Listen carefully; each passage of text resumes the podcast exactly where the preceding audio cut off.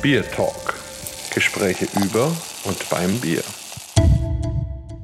Hallo und herzlich willkommen zu einer neuen Folge unseres Beer Talks. Heute Nummer 32 und wir sind wie immer weit gereist. Wir, das sind erstmal ich, der Markus und der Holger. Genau, also Bamberg und München. Und wir sind weit gereist, nämlich bis nach Hamburg, um einen guten alten Freund dort kennenzulernen oder mit euch kennenzulernen, damit ihr ihn kennenlernen könnt, nämlich den Olli Wesselow, der mit seiner lieben Frau Julia am Mikrofon sitzt. Und da sagen wir doch gleich mal Hallo, Olli, und vielleicht stellst du dich kurz mal unseren Hörern vor.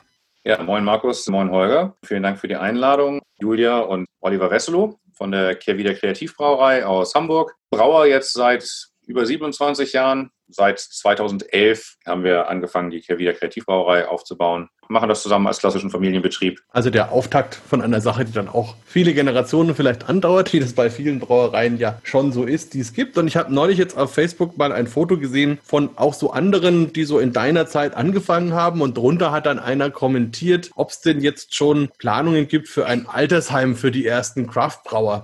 Was würdest denn du so jemanden antworten?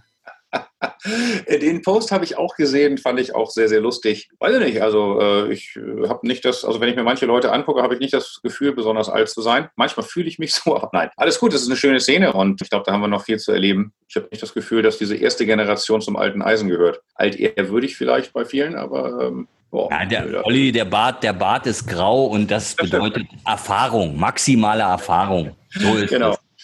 Genau, es gibt ja eigentlich ein Bier, das für dich wirklich steht, das du ja auch erfunden hast, auch vom Namen her. Das ist der sogenannte Prototyp. Hast du Lust? Wollen wir vielleicht mit dem mal in unsere Verkostung einsteigen? Na klar, sehr gerne. Ist immer ein gern genommener Opener in Verkostungen von mir, weil es halt eben auch unser erstes Bier war. 2000 ich glaube, im Januar 2013 haben wir den gebraut, nachdem wir dann lange Zeit nach einem Standort gesucht hatten und erstmal noch nicht fündig geworden sind, haben wir dann einfach, das ist das Schöne an der Bierszene im Allgemeinen, dass die ja sehr dörflich ist, man kennt sich untereinander und haben dann bei einem Freund in Dänemark, wo sich zur damaligen Zeit die Craft Beer Szene schon viel weiterentwickelt hatte, gesagt, fahren wir mal hin und machen mal ein erstes Bier, während wir noch am Standort suchen und der Anlage bauen sind, um einfach mal auch zu gucken, wie die Leute darauf reagieren, ob unsere Ideen funktionieren oder nicht. Genau, jetzt haben wir es uns ja schon ein bisschen eingegossen, aber ich glaube, wir müssen noch mal ganz kurz eins vorher springen für die Hörer, die dich nicht kennen. Also du sprichst jetzt schon von der Standortsuche und so weiter. Da sind wir ja im Grunde schon ja. bei der Errichtung oder Einrichtung von einer Brauerei. Vielleicht, wenn wir da noch einen Schritt zurückgehen, wie kommst du überhaupt zum Bier? Wie kommst du überhaupt nach Hamburg? Und wie war dann diese erste Idee, das dann umzusetzen?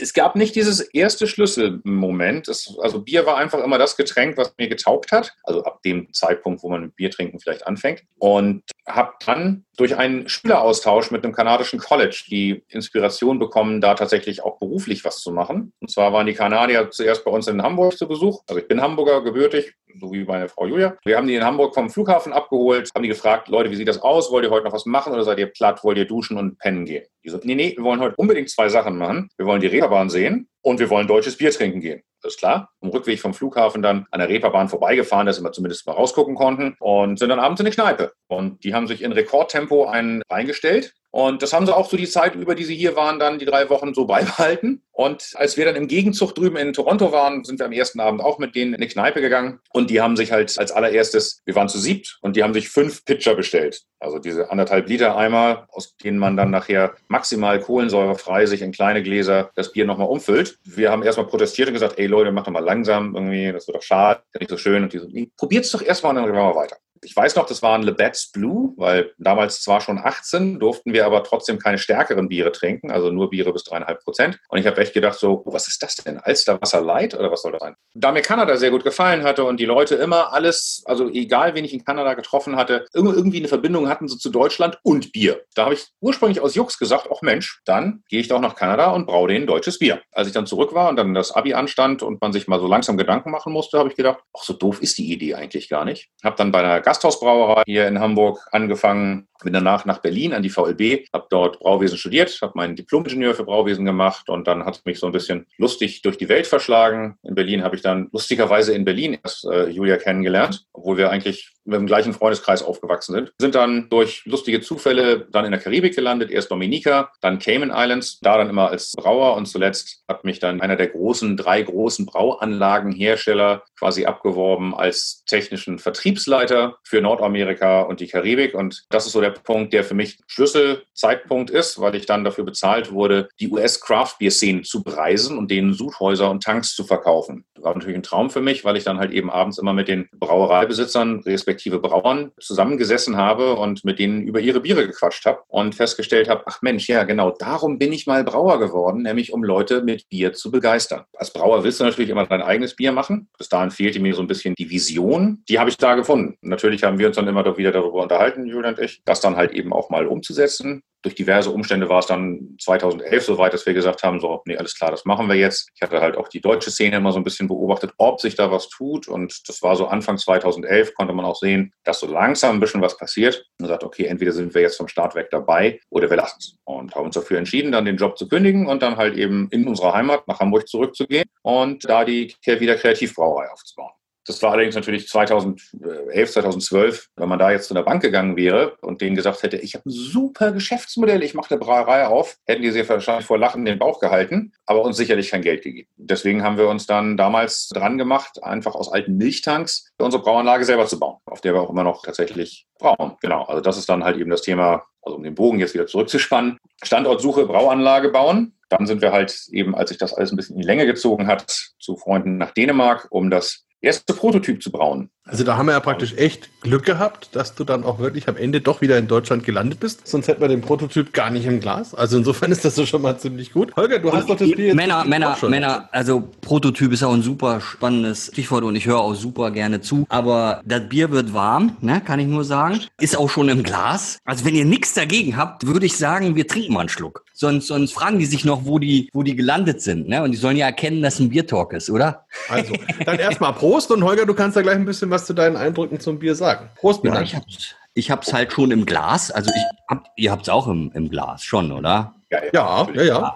ja. Dann bin ich ja, dann bin ich ja beruhigt. Also, naja, also was habe ich hier im Glas? Ich habe ein naturtrübenes, richtig schön goldfarbenes Bier im Glas. Ein schöner weißer Schaum. Wenn man reinriecht, ist so eine schöne Fruchtigkeit da erinnert so ein bisschen an ein typisches kaltgehopftes Bier, also ein Pale Ale zum Beispiel, aber ist ja eigentlich ein Lager, ne, soweit ich Korrekt. weiß. Äh, ja. Also ich verkoste mal einen Schluck. Prost.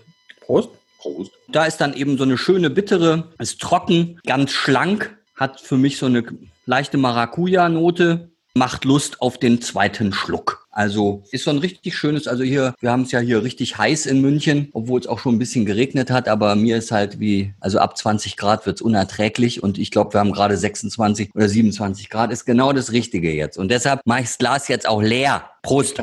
Jo, Prost. Also aus der bayerischen Sicht würde ich jetzt fast sagen, Olli, wenn ich jetzt überlege, so ein, im Jahr 2011, 2012 hätte ja jetzt ein bayerischer Braumeister gesagt, wie kommst du auf die Idee, so ein typisch bayerisches Lagerbier zu vergewaltigen und mit diesem ganzen Hopfen zu versetzen zu dieser Zeit? Das ist ja schon was Besonderes. Also wie, wie kamst du dazu und, und warum hast du es dann Prototyp genannt? Zum einen ist meine Inspiration ja aus der US-Craft-Bier-Szene, zum gewissen Teil. Und wenn man mal wirklich in die Historie von denen zurückschaut, haben die sich wiederum von den europäischen Bierstilen inspirieren lassen und haben die halt mit ihren eigenen Rohstoffen gebraut. Dadurch sind dann halt eben diese sogenannten American Style Pale Ales entstanden, auch wenn es ja ein alter englischer Bierstil ist. Und ich habe gedacht, das ist eigentlich mal ein sehr, sehr sinnvoller Ansatz. Die paar Kollegen, du hast das Altersheim ja gerade schon genannt, oder Ruhesitz, die paar, die damals schon da waren, die haben im Prinzip alle ein IPA, also ein India Pale Ale als Flaggschiff gehabt. Auch wenn ich ein sehr, sehr großer Hophead bin und hopfige Biere sehr, sehr liebe, wollte ich aber halt eben nicht mit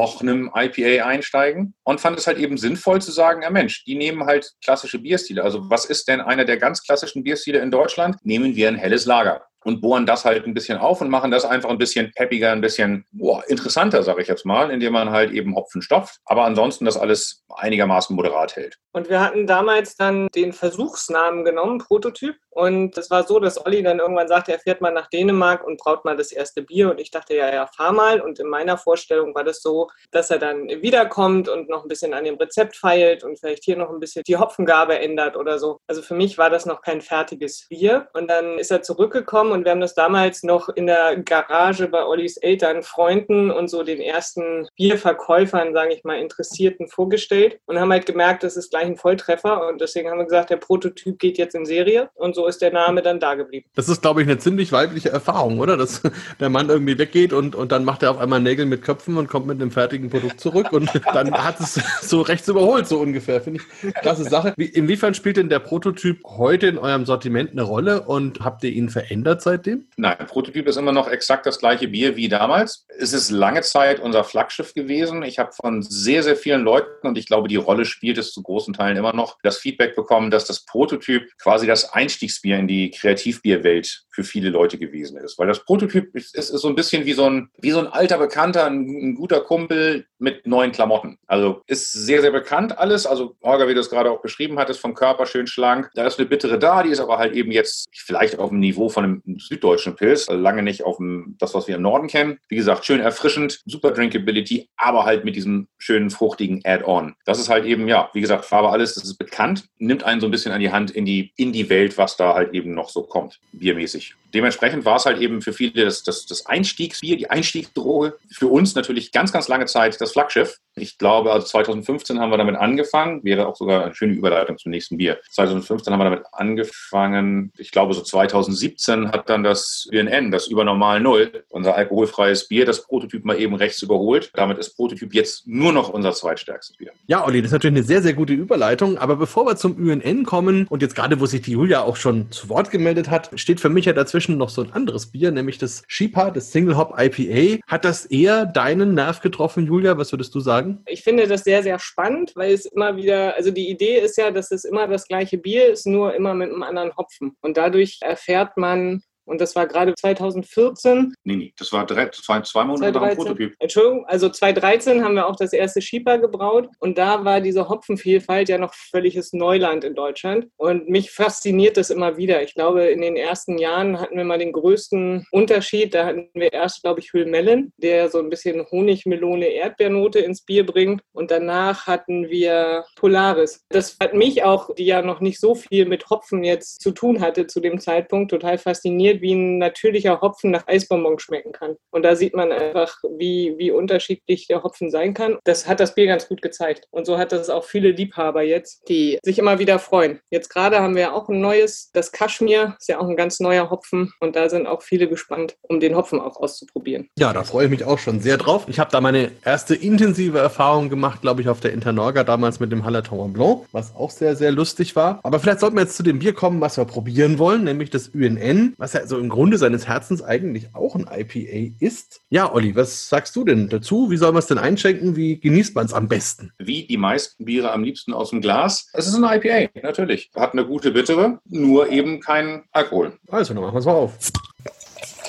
Du hast halt eben schon so einen richtig schönen kupfer-orangenen Ton in dem Bier drin. Klassische, sagen wir fast schon englische IPA-Farbe. Schaum geht schon fast ein bisschen ins Beige hinein. Und wenn du eine Nase nimmst, ich liebe das immer wieder. Primär süße Früchte. Für mich ist es halt eben tropisch Mango, bisschen reife Ananas und so ein Hauch Limette hinten dran. Ich hatte vorhin gesagt, ich fange gerne Verkostungen mit einem Prototyp an und genau danach stelle ich das UN auch immer, ohne primär jetzt erstmal über den Alkoholgehalt zu reden, sondern moderiere das Bier im Prinzip an wie ein klassisches IPA und frage dann hinterher mal so ein bisschen blöd in die Runde, was die Leute denn meinen, wie viel Alkohol das hat. In den meisten Fällen ist so die Einschätzung irgendwo in dem Bereich zwischen 3 und 6 Prozent. Ja, da sind wir ja eindeutig nicht, sondern deutlich drunter mit 0,4. Also durchaus spannend. Holger, du bist ja auch ein großer Fan dieses Bieres. Mir gefällt ja am besten die Cremigkeit auch im Mund und es schaut ja wirklich auch sehr britisch aus fast. Was sagst du denn? Ich muss einfach gestehen, wo ich es zum ersten Mal getrunken habe, habe ich gedacht, endlich also wirklich endlich hat die Bierwelt was produziert, was ja, was einfach unheimlich großartig schmeckt und dann auch noch total gesund ist. Also Bier ist ja sowieso gesund, aber alkoholfreies Bier insbesondere. Und ich war von Anfang an sehr begeistert von dem Bier und ich habe die Erfahrung vom Olli zu 100 Prozent. Also ich mache das auch immer so, ja, dass ich das mehr oder weniger erstmal nur einschenke und sage hier schön, dass ihr da seid und Prost und so und gerade nach so einem schöner Sommertag wie heute und dann sage ich und das ist doch besser als ein alkoholfreies, oder? Das hat doch was. Und dann sagen alle, yo, das ist echt lecker, ja. So und dann sage ich ja, aber scheiße, ja, scheiße, ne? Hat fast kein Alkohol. Und dann sagen alle, boah, nee, nee,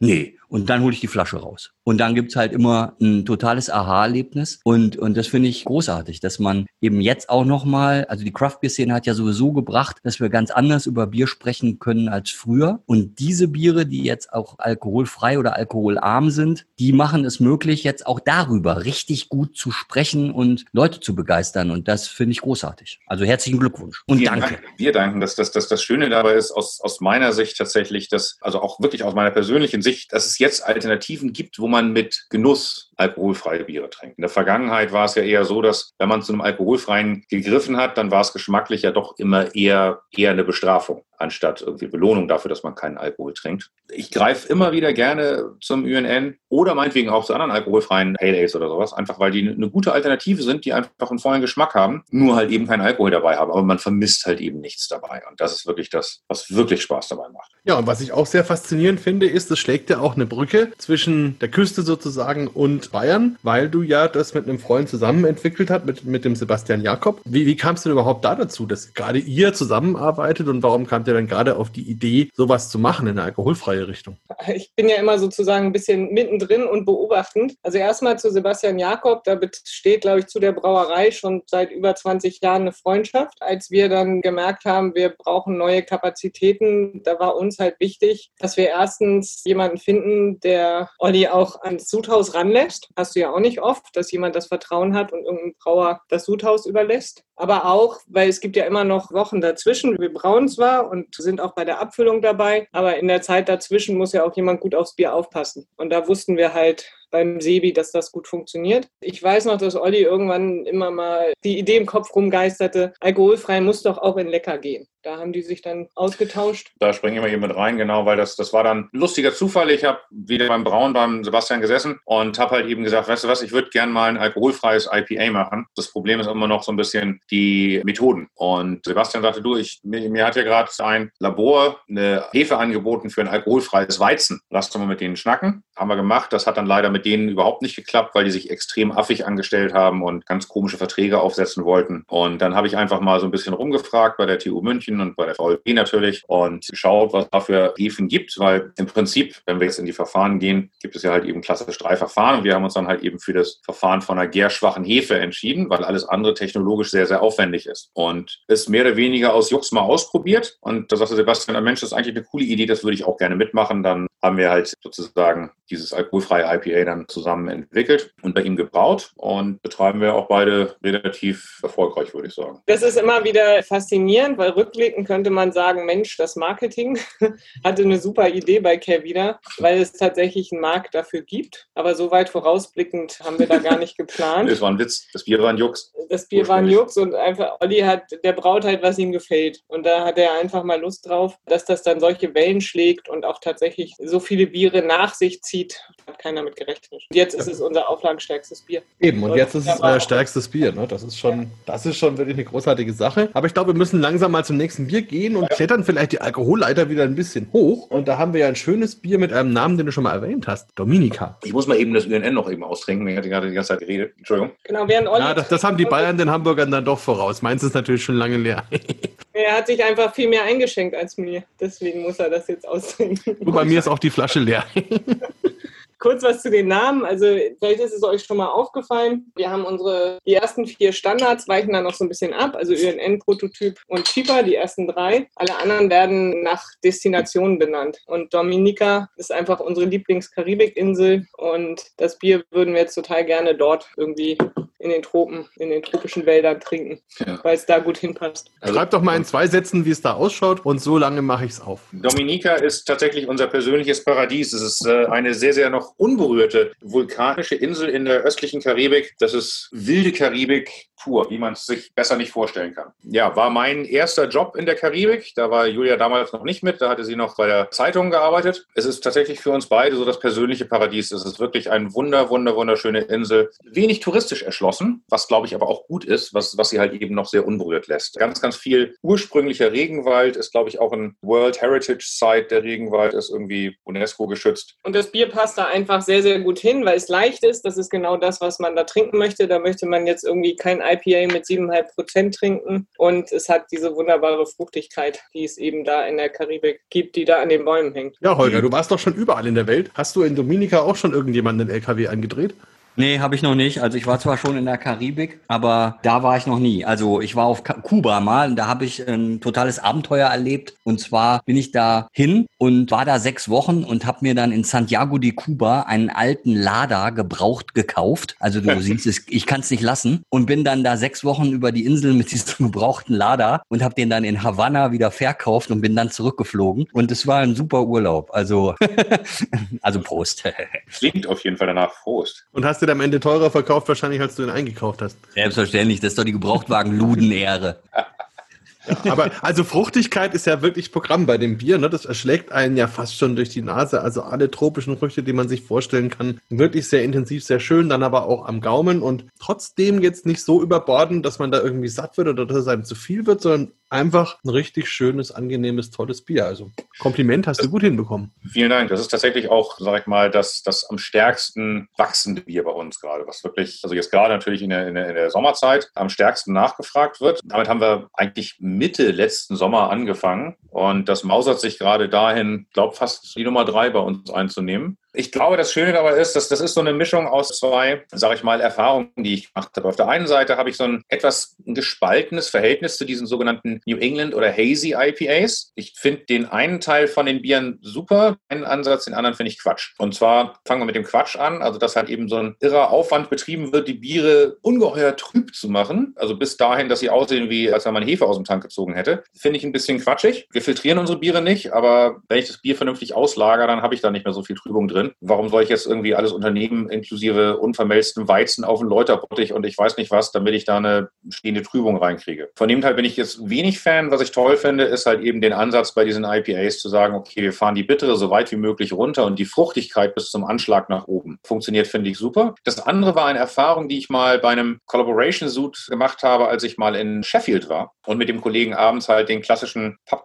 Crawl gemacht habe und dann festgestellt habe, die ganzen Biere von den bekannten Brauereien, die man aus der Gegend kennt, also ob das jetzt Cloudwater, Wild Beer Co., selbst Beavertown, da kriegt man hier meistens die potenteren Biere. Aber alles, was da in den Pubs am Hahn hängt, hat kaum ein Bier 5%. Die sind alle so im Bereich zwischen nur 4,3 bis 4,7. Ich erst gedacht, das ist ja komisch, aber speziell, da man in Bayern ja ähnlich in UK immer Pints trinkt, hat das natürlich den riesen Vorteil, wenn du abends in der Kneipe stehst, kannst du natürlich mit einem 4,5-prozentigen Bier ein paar mehr trinken. Das freut dich selber, weil du bist nicht nach dem zweiten Bier fertig. Und den Wirt freut es auch, weil er halt ein paar mehr verkaufen kann. Habe ich gedacht, bin ich mal gespannt. Finde ich ein gutes Konzept und habe die beiden Sachen halt eben kombiniert. Also halt ein wirklich ein Bier, was halt eben schön schlank, Drinkability aufs Maximum geschoben und halt eben das Maximum an Frucht da rein. Also das Bier hat tatsächlich vom Hopfenstopfen her die doppelte Menge, deswegen Double Dry Hopped Pale Ale, von dem, was wir ins Schieber stopfen. Du hast du vorhin erwähnt, du brauchst in einer Anlage selbst gemacht aus Milchzubehör. Das ist aber nicht so, dass dieses Bier jetzt in der Milchkanne entsteht, oder? Wie können wir uns das vorstellen?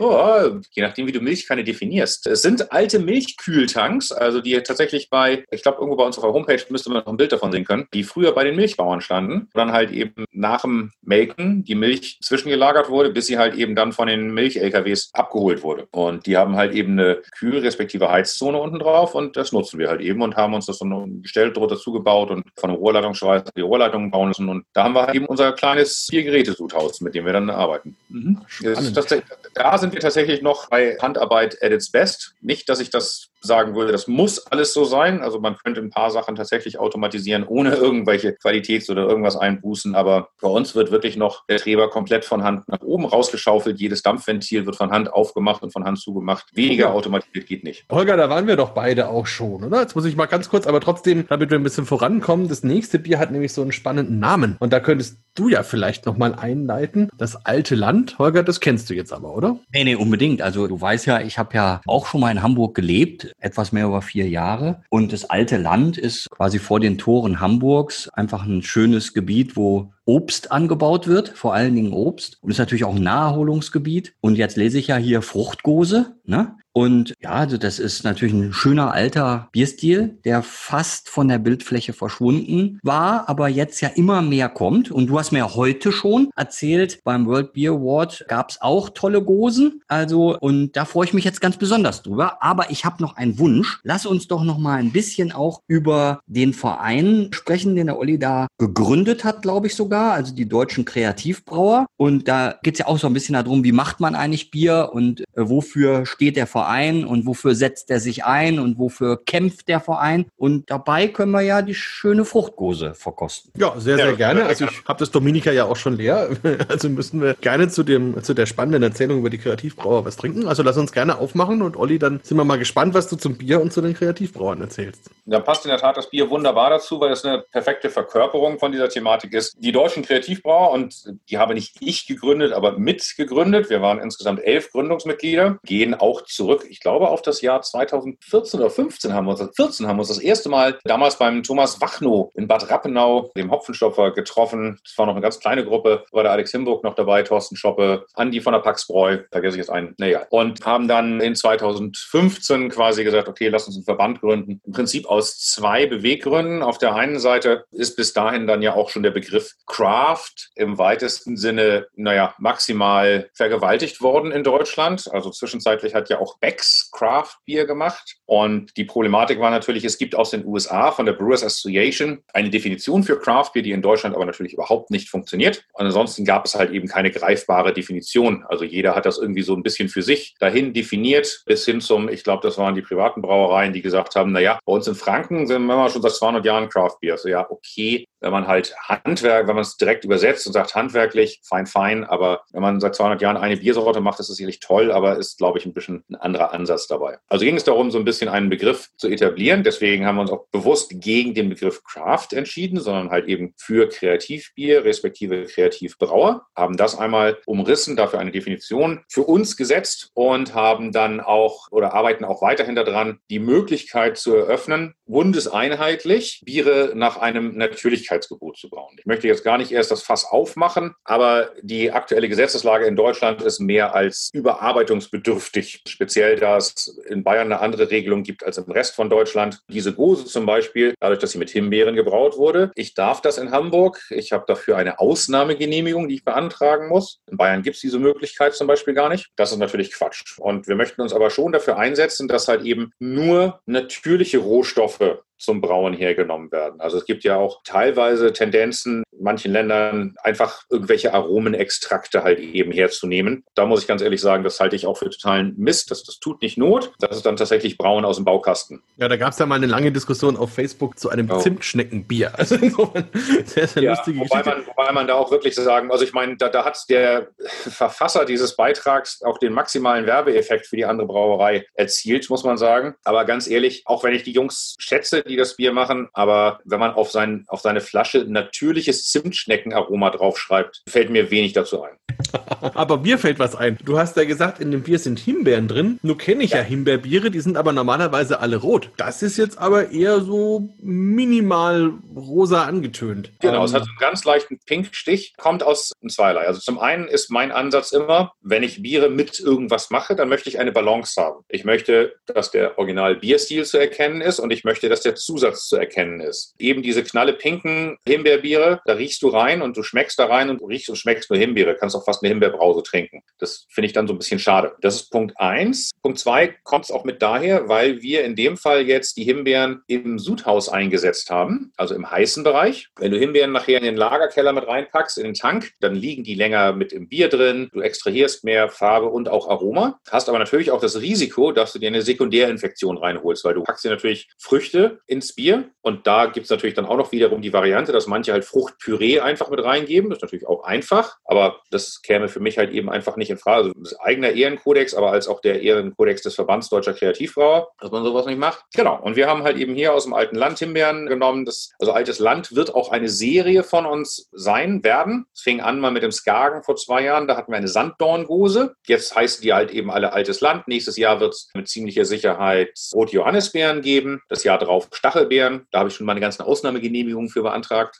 genau, also halt eben immer regionale Beeren dann damit reinschmeißen und ja, immer so eine saisonale Spezialität zum Anfang des Sommers, weil die Gose halt eben auch einfach schön leicht und erfrischend ist und halt eben dadurch, dass sie gar keine Restsüße hat, einfach wirklich fast durstlöschend ist und ja, für so einen warmen Sommertag wunderbar funktioniert. Natürlich werden die Johannisbeeren um die gleiche Zeit geerntet, wie wir das Bier rausbringen. Deswegen haben wir jetzt zum Beispiel schon uns um die Johannisbeeren gekümmert. Die werden dann eingefroren und kommen dann nächstes Jahr Genau. Passend rein, weil wenn wir die frisch nehmen würden, dann würde das Bier zum Winter hin fertig werden und das ist Ja, wenig hilfreich. Also braucht ihr Also- noch mal eine extra Tiefkühltruhe für die Johannisbeeren. Kann ich ja gut verstehen. Holger, erkennst du denn dein altes Land wieder? Nee, unbedingt. Mir schmeckt es ja wahnsinnig gut. Überhaupt dieser Bierstil finde ich ganz toll. Und da fällt mir was ein, das heißt Schneeeule Marlene. Die Szene, die munkelt so ein bisschen, dass du mit der Ulrike zusammenarbeiten möchtest. Stimmt das?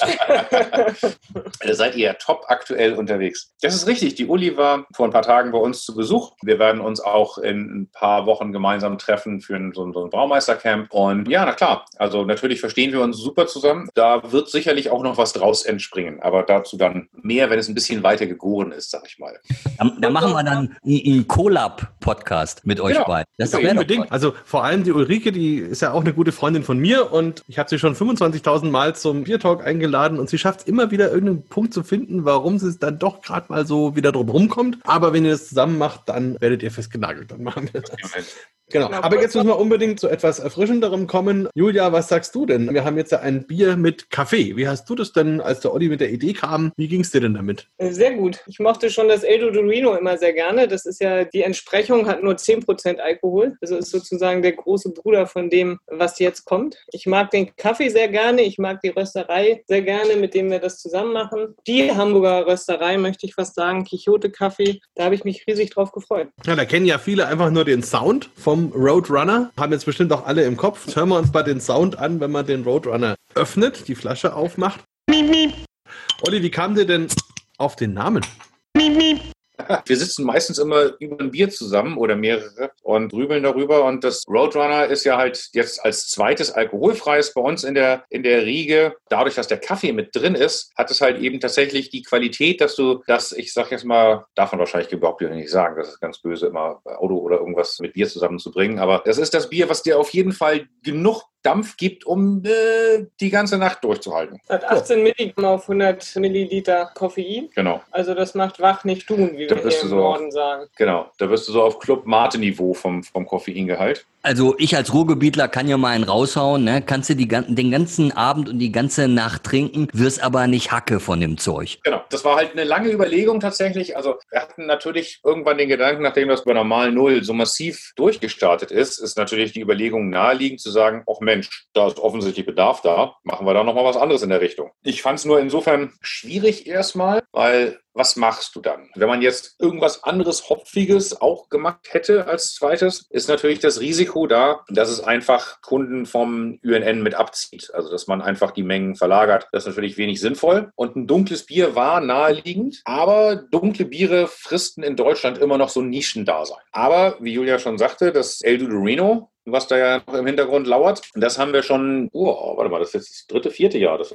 dieses Jahr ist es wieder, ne? Genau, das heißt, wir müssten 2016, Dezember 16, 17, 16, egal, damit angefangen haben. Das war unser erstes Bier als Gemeinschaftsprojekt mit unseren Freunden von Quixote. Ist halt ein wirklich unheimlich tolles Bier, was auch massiv nachgefragt wird. Gibt es halt eben immer nur einmal im Jahr als Seasonal. Das war natürlich der Ansatz zu sagen, naja gut, okay, dann lass doch halt eben genau diesen Effekt nehmen, dass wir halt eben da anstatt Hopfen zu stopfen, Kaffee stopfen wieder in dem alkoholfreien. Ja, also auch das war wiederum erstmal ein Versuch. Scheint auch sehr, sehr gut zu funktionieren, zumal das halt eben jetzt, also durch den Koffeingehalt eben einfach nochmal gerade in der Gastroszene, die jetzt leider mit anderen Sachen zu kämpfen hat, aber prinzipiell sehr, sehr viel Anklang gefunden hat, weil natürlich auch gerne mal ein Barkeeper vielleicht auch mal was mittrinkt, aber halt eben nicht per se was mit Alkohol. Und wenn du dann den Effekt hast, dass sich das auch noch wach macht, super. Ja, nee, ganz toll. Also ich hatte da mein Aha-Erlebnis ein bisschen. Ich habe Freunde in England, die haben die Big Drop Brewery und Ja. machen ja ausschließlich alkoholfreie Biere und Perfekt. haben sich auch wirklich extrem dieser speziellen Auswahl von Hefen und wie man eben die Prozesse optimiert und so weiter verschrieben und waren da auch schon recht bald am Start mit einem sehr guten Milk Stout. Da habe ich mir immer Das- gedacht, Mensch, warum macht das eigentlich in Deutschland keiner? Weil das eigentlich von der Aromatik her klasse ist, mal dieses schöne Malzige zu haben, aber halt nicht so süß wie ein Malzbier mit wirklich einem schönen Anklang an, an Bierstil. Und da habe ich mich total gefreut, dass ich das gesehen habe und auch sofort mich eingedeckt und habe das eigentlich fast immer hier. Also das ist schon eine ganz, ganz tolle Geschichte. Ja, vielleicht sollte man zum Schluss noch den großen Bruder probieren. Holger, was kommt dir denn in den Sinn, wenn, wenn man vom Dude spricht? Ja, Dude ist für mich ein Kumpel, oder? Also, und ihr wisst ja, ich habe mal unter Tage gearbeitet und ein Kumpel ist jemand, der dir in jeder Lebenslage hilft. Und so ist es ja wahrscheinlich gemeint hier, wenn man 10% Alkohol drauf schreibt, oder? Ja, Julia, was sagst du? Ist es so gemeint? Ja, nicht ganz. Also äh, natürlich auch, aber es ist so ein bisschen in Anlehnung an The Big Lebowski, The Dude oder El Dudorino. Olli hat das an das Lieblingsgetränk des Dude angepasst. Es ist tatsächlich eine dieser lustigen Sachen. Ich habe so mein kleines schwarzes Büchlein, wo ich mir immer mal wieder Bierideen rein notiere, die dann noch nicht ganz ausgegoren sind. Da fehlt vielleicht noch so der letzte Schliff. Da ist auch eben dieses Bier aus dem Jux entstanden. Also ich bin ein großer Fan von diesem Film. Ich liebe The Big Lebowski. Und der Dude trinkt dann ja im Film die ganze Zeit als Cocktail White Russian, den er aber im, im Film auch immer nur Caucasian nennt. Aus Jux habe ich halt eben mal gesagt, ey Mensch, das, das müsste man doch mal als Bier brauen können. Letztendlich, wenn man es mal runterbricht, ein White Russian als Cocktail ist halt eben Wodka, also viel Alkohol, Kalur, Kaffeelikör und Milch. Und habe ich gedacht, Mensch, wenn man die drei klassischen Stout-Stile, Russian Imperial, Stout, Milk Stout und Coffee Stout zusammenwirft, dann hat man im Prinzip ein Caucasian Stout. So ist der Dude entstanden. Also wirklich ein bisschen aus, aus, aus Jux. Muss auch Spaß machen, der ganze Quatsch, den wir da machen. Siehe da, es funktioniert grandios. Es ist ein Knallerbier. Wie gesagt, es ist inzwischen hat sich das in so, so einen kleinen Kultstatus erarbeitet, dass die Leute halt eben wirklich schon drauf warten. Es ist bei uns, weil es irrwitzig aufwendig ist. Das Bier hat 25 Grad Plato, um auf die 10% Alkohol zu kommen. Das alleine aus Malz rauszuholen, bedarf schon einem irren Aufwands im Sudhaus. Also wir machen zwei Maischen für eine Würzepfanne. Ich weiß noch, wir hatten mal einen Brauer als Praktikant zu Besuch, der in der klassischen Brauerei gelernt hat und der sagte, das geht doch gar nicht. Das kann man doch gar nicht machen. Ja. Das ist, glaube ich, bei vielen Brauern in der klassischen Ausbildung manchmal so das Thema, dass da irgendwelche Mauern stehen, die man eben erstmal überwinden muss. Aber jetzt machen wir es doch mal auf und probieren es mal. Holger, magst du uns deine Eindrücke schildern? Ja. Ja, also es ist dunkel. also ziemlich dunkel. Schwarz wie die Nacht wie die Nacht. Wenn man jetzt so ein bisschen das Bier im Glas schwenkt, dann hat man ja so richtig diese Alkoholschlirren schon an der Glaswandung. Wenn man das sieht, liebe Hörer, ja, da muss man also, wie man hier in Bayern sagt, Obacht haben. Oder im Norden würde man sagen Warschau. Also auf jeden Fall Warschau. Ja, ich habe ein bisschen Angst ums Glas. Nicht, dass es danach so schwarz gefärbt bleibt und ich es wegschmeißen nein, muss. Nein, nein, nein, nein, das ist bei mir nicht so. Also wenn das schwarz ist da im Glas, ne, dann hast du wieder nicht richtig gespült. Siehst du, sowas muss ich mir anhören, Olli. Unglaublich, oder? Ja, der Raupach. Ein ganz besonderes Tierchen halt einfach. Der Alkohol ist auf jeden Fall im Vordergrund, finde ich. Die Ressenz finde ich sehr schön. Also das hat so eine sehr schöne weiche Ressenz, ein ganz tolles Mundgefühl auch. Und der Nachtrunk, der gibt so eine schöne wohlige Wärme. Also das ist so ein Bierchen, wo ich jetzt sagen würde, das ist ein Dessert. Ja, also so, so würde ich das sehen. Würdest du auch eher wie so eine dunkle Schokolade in kleinen Häppchen einfach genießen? Ja. So ist es. Also manche nehmen sich ja noch dann eine Tafel Schokolade irgendwie zum Sonntagabend, aber ich werde mir jetzt den Rest des Bieres, was ich schon ganz früh am Anfang unseres Biertalks schon herausgeholt habe, vielleicht ja. den noch wärmer werden lasse und freue mich dann noch und denk an euch beide und denk an Hamburg und hab Fernweh. Ja, man könnte auch eine Kugel Vanilleeis reingeben oder Johannisbeersorbet oder so. Wäre sicherlich auch eine spannende Geschichte. Was ich lustig finde, ist, dass durch den Kaffee es ja fast so rüberkommt, als wäre es fast gelagert. Also finde ich ganz, ganz spannend von der Aromatik. Aber jetzt hat der Holger ja gerade seinen berühmten Satz vom ganz besonderen Kerlchen gebracht. Da muss er vielleicht noch auf eine Sache kurz mal eingehen. Olli, du hast ja auch, da haben wir uns, glaube ich, auch dann so richtig erst kennengelernt, einen tollen Tag gehabt vor vielen Jahren, wo du Weltmeister der Biersommeliers geworden bist. Vielleicht, wenn ja, du da noch mal kurz erzählst, wie das überhaupt für dich kam und ob das eine Bedeutung für dich hatte und ob es jetzt noch eine hat. wie es kam, ja, das ist lustig. Naja, ich habe ja im Zuge dessen, als ich dann in den USA tätig war, bin ich dann über die Ausbildung zum Biersommelier gestolpert, habe dann 2012, glaube ich, erst die Ausbildung gemacht und 2013 war die WM und ich habe mich da im Prinzip angemeldet, weil ich gedacht habe, okay, das ist mal ein schönes Event. Das war ja eben im Zuge der Drinktech in München wo ich dann eh war. Ja, super, da triffst die ganzen Kollegen, kannst noch ein bisschen was lernen. Ich habe überhaupt nicht damit gerechnet, da irgendwas zu reißen, weil ich wusste, dass viele Kollegen sich wirklich intensiv darauf vorbereiten und ein paar Kollegen fast ein Jahr lang arbeitet haben mit wöchentlichen Trainingssessions und allem drum und dran. Deswegen habe ich mir nicht in Ansatz Chancen ausgerechnet, war auch gar nicht meine Motivation, sondern es war wirklich einfach lernen und, und Netzwerken, sage ich mal. Das war sicherlich ein Vorteil, weil gehst du natürlich ohne Druck in sowas rein. Auf einmal stellte ich fest, dass ich durch Vorrunden durchgekommen bin und in den letzten sechs war und habe gedacht, na hoppsa, was ist denn hier passiert? Und habe tatsächlich noch kurz darüber nachgedacht, ob ich das gerade gebrauchen kann, wenn ich das gewinnen würde, weil mitten im Aufbau der eigenen Brauerei 2013 gedacht okay, damit hast du ja auch eine Aufgabe, kriege ich das überhaupt alles gewuppt? Gedacht, na gut, okay, absichtlich verlieren tut man nicht, das ist, das ist unsportlich. Und hatte dann auch das große Glück, dass eines der drei Biere, die im Finale auf dem Tisch standen, ein Bierstil war, den ich sehr liebe, Imperial IPA, von einer Brauerei, die ich sehr gut kenne und sehr gut schätze und bei der ich halt eben auch schon, ich glaube, zwei oder dreimal vorher zu Besuch war, eben von Firestone Walker, das Double Jack. Von daher floss die Liebe für dieses Bier aus mir heraus und das ist, glaube ich, halt eben das, das Wichtige bei der WM generell. Letztendlich, wenn es ums Finale, um die Präsentation geht, dass man seine eigene Liebe und Verehrung für dieses Produkt so weitergibt, dass alle anderen denken, oh genau, das muss ich jetzt auch trinken. Ich hatte halt auch den großen Vorteil zur damaligen Zeit, dass ich halt eben durch meine Tätigkeit in den USA irre viele Biertiele probiert habe und mit den Herstellern dieser Biere direkt gesprochen habe, dass natürlich das ein Training war, was jetzt nicht von mir als bewusstes Training da war, aber halt natürlich so viel Input gegeben hat mir, dass das für andere sicherlich schwer war, die vielleicht nur in Europa waren. Natürlich war es ein, ein Riesengewinn für uns, aus Marketing-Sicht war es natürlich fast ein Sechser im Lotto, weil ich konnte irgendwie schöne Berichte über Olli schreiben und wir konnten dadurch auch die Marke bekannter machen. Endlich mal positiv über einen Olli schreiben ist natürlich gut. Also und dann hatte ich noch das Foto dazu gemacht, dann war natürlich alles besser. Absolut. Also was du aber gerade beschrieben hast mit dem mit dem Black Jack, ja, und so, du hast ja dann gesagt, wenn dann die Begeisterung aus mir herausfloss und so, da gibt's ein ganz ganz tolles Goethe-Zitat. Das heißt nämlich, wenn du es nicht spürst, kannst du es auch nicht erjagen. So, so ja. war es ja wahrscheinlich, ja, oder? Ja, absolut. Wieder den Blickwinkel so ein bisschen von außen. Ollis großer Vorteil war, dass er es gar nicht unbedingt wollte. Also es war jetzt nicht so, dass er dachte, der Titel bringt ihn jetzt wahnsinnig voran, sondern der hat einfach dieses Bier da auf dem Tisch gesehen und dachte, boah, dieses Bier ist so toll und hat da auch besondere Erlebnisse mit verbunden und dann war das so ein Selbstgänger. Bist du eigentlich manchmal eifersüchtig auf Biere? so, an dieser Stelle geht der Podcast über in Szenen einer Ehe. Wesse los?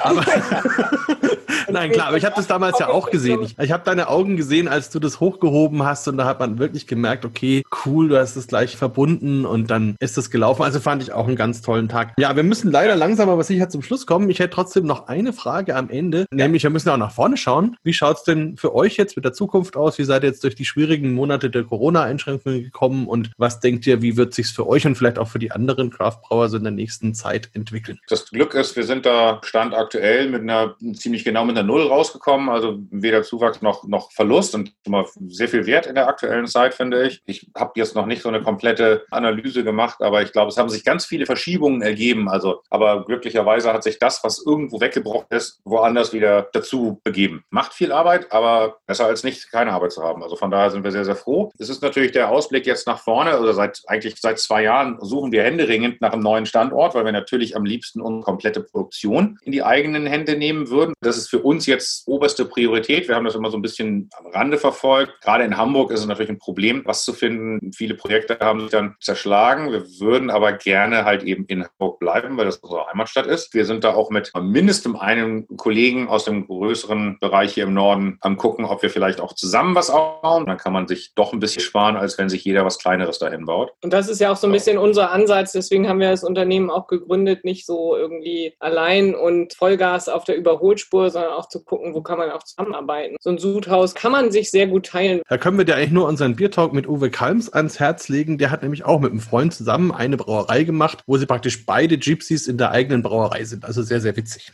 Bleibt uns eigentlich nur noch dir, euch alles, alles Gute zu wünschen und vielen, vielen Dank zu sagen für die Zeit, für die Informationen und für diese tollen Biere. Also war ja wieder großartig, dieses Potpourri. Das macht mir immer unglaublich viel Spaß, mal so eine Reihe zu verkosten und das eben auch mit demjenigen, das gemacht hat. Also von meiner Seite aus schon mal vielen, vielen, vielen Dank. Ihr werdet es nicht glauben, ich habe jetzt wirklich eine Vanillekugel reingetan und ich kann euch nur sagen, also wenn ihr eine Schwiegermutter habt, ne, und dann so Sonntagnachmittag Eiskaffee serviert, die merkt's nicht. die merkt's nicht. Schönen Abend noch.